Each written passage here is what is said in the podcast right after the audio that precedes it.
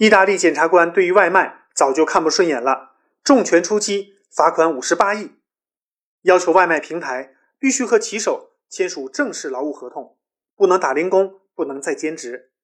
这个措施太狠了，为什么呢？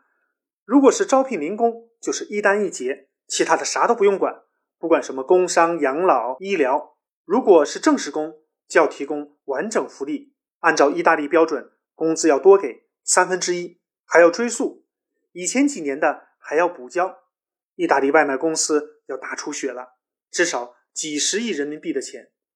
还有公司要配给电动自行车或者汽油摩托车，这下子骑手鸟枪换炮了，还要啥自行车？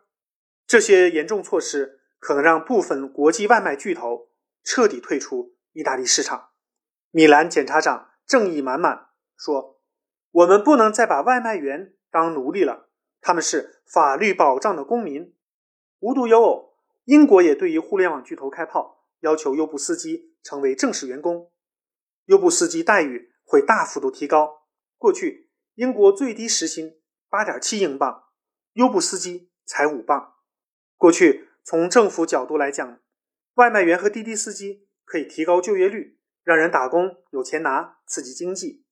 而互联网巨头。也拼命压榨这些临时工，出事儿了两手一摊，一点责任都没有。政府也是睁一只眼闭一只眼，没有严格执法。现在，意大利和英国的执法值得我们观摩，必要时效仿。按照美国加州民主党参议员的说法，这些互联网巨头不地道。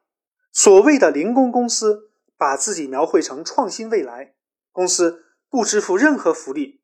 就是给员工的工资低，谈不上任何科技创新。欢迎大家关注卢晓夫看欧洲，谢谢。